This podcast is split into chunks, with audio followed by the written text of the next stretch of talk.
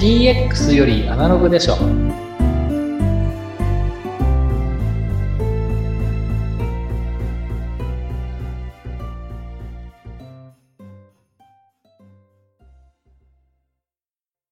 こんにちは、小ラボの岡田です。えー今回も藤田さん、大原さんよろしくお願いします。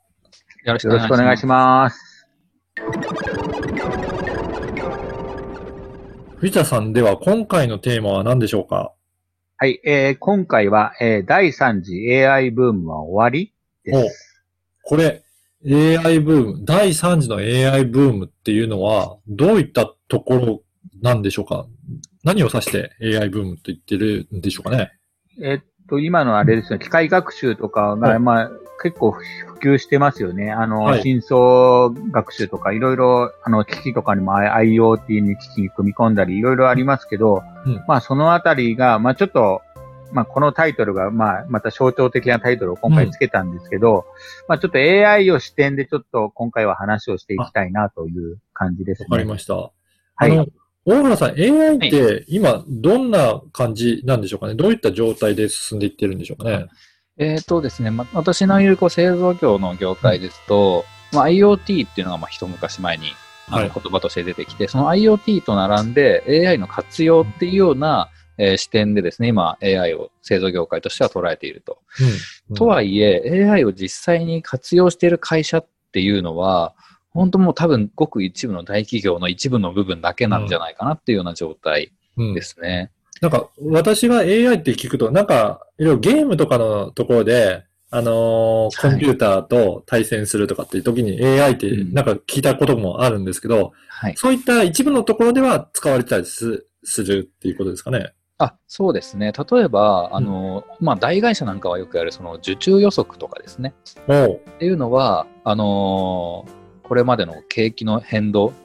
あらゆる指数をですね、こう分析して、今後どういうふうになっていくか。例えば、この先のこう人口の、うんえっ、と、減少する推移のこう推移予測とかあるじゃないですか。ああいうデータを使いながら、需要がどう変動していくのかっていうのを予測するというのは活用されてると思います。なるほど。え、あ、そうですね。AI って予測が得意なんで、まあうんそういう受注予測とか、まああの、天気予報なんかにも使ってますし、うん。あとは最近ゲームってさっきおおっしゃられたやつだと、将棋とか囲碁ですあね。囲碁はアルファ碁っていう Google が開発したのが有名ですけど、将棋だとまあ今、藤井くんが、あの、頑張ってますけど、藤井くんだって AI をすごいた駆使して、あの、うん自分でコンピューターも組み立ててしまう人ですよね。で、うん CPU なんか、あの、高校生ですけど、50万円の CPU をなんか買って、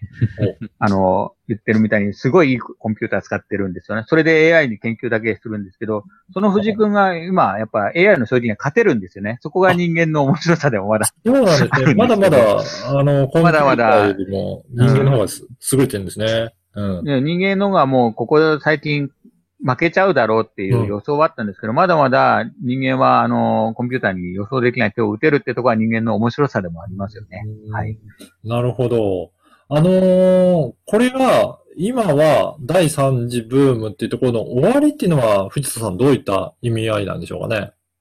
はい。えーっと、これは私の考えなんですけど、あの、終わりにしたいって感じですね。ブおーームって言ってる時点では、まだ、あの、ふ本格的に普及してないと思いますね。なるほど。例えばの例で言うと、あの、 Zoom とかは、あの、去年とかは Zoom って言ったらテレワークの i システムだって言ったら、あ、すごいってなったんですけど、うんコロナになってから皆さんがリモートは当たり前になって、まあ、うん。そうなると別にそんなのが真新しい言葉じゃなくなってきてるんですよね。当たり前の世の中のあの生活の一部となって当たり前になってきてるんで、うん、で、あの、DX とかいうのも基本的には生活の一部にするというのを多分目指していると思いますんで、この今、第3次 AI ブームって言葉が次第4次、第5次あるかもしれないですけど、これが当たり前になって言葉じゃなくなった時点っていうのが、まあ、大事で、それを次は目指していこうっていうのが、まあ、キーポイントになります。はいうん。なるほど。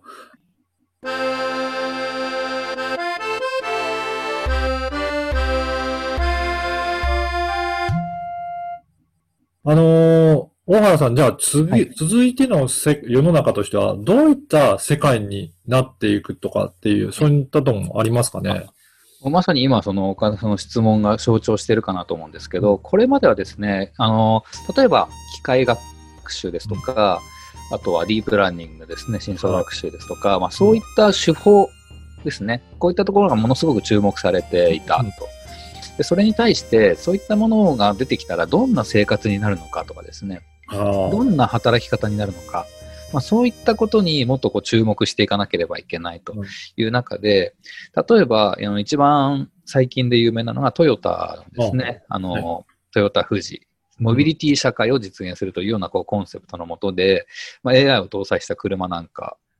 車も筆頭にですね、移動する手段というのをこう AI を活用して生活を変えていくというようなコンセプトで、えー開発を進めているので、まあ、そういったことがどんどん進んでいくんじゃないかなと思いますね。なるほど。やっぱり生活の中にどんどんどんどんその AI も取り入れられて、当たり前のような世界になっていくっていうところがこれからなっていくんじゃないかというそうです。もうことですね。生活のあり方が変わるという、おお。まあ、それが、まあ、いわゆる DX ですよね。トヨタので車を持ってなきゃいけなかったとうん。車を持ってなきゃいけなかったんだけれども、AI が搭載された車が迎えに来て、あの勝手に送ってくれると いうような生活に変わるとかですね。まあ、そういったすごいですね。だから、今までは所有してそれを自分で運転したものが所有ではなくて、公共機関のような感じなんだけど、自分のプライベートな空間で移動できるっていう、せはいまあ生活スタイルがお大きく変わってくるっていうことなんですね。はい。ああ。やっぱり藤田さん、こういうふうになっていくには、やっぱり技術的なものだけではなくて、いろいろ社会の仕組みとかもいろいろ変わっていく必要はあるんですかね？そうですね。あの、日本の場合、規制がいろいろあったりするんで、モビリティ関係だと、もう、あの、今、トヨタがそういう特区を作って、あの、進めてますけど、もともと、あの、電気自動車とかの場合は規制があったりして、あの、は行動だと、あの、電気自動車走れないとか法律があったんで、まあ、日本だと苦肉の策でオートバイにリアカーをつけた形だとして認証するとかにして、うん、自動車じゃないっていう体で、あの、あうまくすり抜けたりする例もあったりしますし、ドローンとかもまあ規制があったりいろいろありますよね。あはい。だからまあ規制の部分をまあどうしていくかっていうのは、まあこれはあの法律の問題もあるんで、まあなかなか決まらないんですけど、まあそういうのも考えていきつつやっていかなきゃいけない問題なのかなと思います。やっぱりそうやって社会の中に、えー取り入れていきながら安全性だったりとか、セキュリティとかもそういうのをいろいろ考えた上で、徐々に徐々に世の中の中に浸透していって、それで慣れていくと生活まで変わっていくっていうのは、まあそんな段階を追っていくっていうイメージですかね。そうですね。うん 5G とか入ってるのも、えっ、と、結局、まあ、今までと通信が変わらないから 4G でもいいじゃないかってなるんですけど、えっ、と、セキュリティの問題を今無視して研究してるわけなんですよね。で、将来的に安全性とか考えている場合だと、その今までやってた通信以外に安全のための通信とか、うんセキュリティのための通信も加わるわけなんで、通信量が莫大に増えるんですよね。うんそうすると、同じことをやるのに、速いスピードで通信しなきゃいけないんで、5G とか、まあ、その先の通信を速くするっていうのが重要性が出てくる感じになりますかね。はい。はいやっぱり安全性っていうのはキーポイントになります。あはい。そういうことですね。だから安全性とか、そういった技術面とか、あとは法律面とかでもいろいろ絡んできて、まあ将来変わっていくっていう、そういったことですかねね。研究者は、あの、研究をやってるんで、まあ、技術面だけ、まあ、クリアすればいいようになるんですけど、うんあの、一般に広がるっていうのは、法律面のクリアと、えっ、と、安全面のクリア。うん。で、あの、トヨタなんかもやってるのは、あの、あの、ペルソナ、ペルソナっつって、その、はいあれですよね。モバイリティやってるんだけど、その人の、あの、脈拍を測ったりの、えっ、と、そのし心臓の状態を測ったりするのも自動車で計測したりするっていう実験もすでに行われてるそうです。はいなるほど。じゃあ、はい小原さん、こういうふうな感じでいろいろ法律だったり技術も進んでいくと、まあ世の中、もう DX もどんどんどんどん進んでいくっていう、そんな将来像がだんだんイメージできるっていうことですかね。そうですね。やっぱりこうんう技術だけに着目していると、もううん今の第3次 AI ブームを終わらせたいっていう藤田さんの、うん。まあ、考えは本当にその通りで、う第3次 AI ブームで例えば犬と猫が見極められますというようなことがあったって、ああ、そうですね。何していいか分かんないじゃないですかと。ん。うんそうですねそうじゃなくて、どういう社会になっていくのかなってことを考えていくというふうなこう視点を変える必要があるのかなって気がしますね。なるほど。なので、今回の、まあ、タイトルである第3次 AI ブームを終わり、まあ、終わりにさせて、次本当に生活に取り入れるにはどういうふうにしたらいいんだろうっていうところを、いろいろ皆さんもか考えながら、えー技術も取り入れていって活用していくっていうことですね。はい。うん。そのためにも、まあ、それぞれの企業さんではいろいろとデジタルに慣れていったりとか、まあそういったところから一歩ずつ進めていくのも大切ですかね。まあ現場にはアナログな問題が横たわってるわけですよね。うん。はい。そうですね。なので、そういったところから進められていければいいのかなと思いました。はい。今回はですね、第3次 AI ブームは終わりというテーマで、えーお話を、えーしていただきました。今回もどうもありがとうございました。あありがとうございまし。た。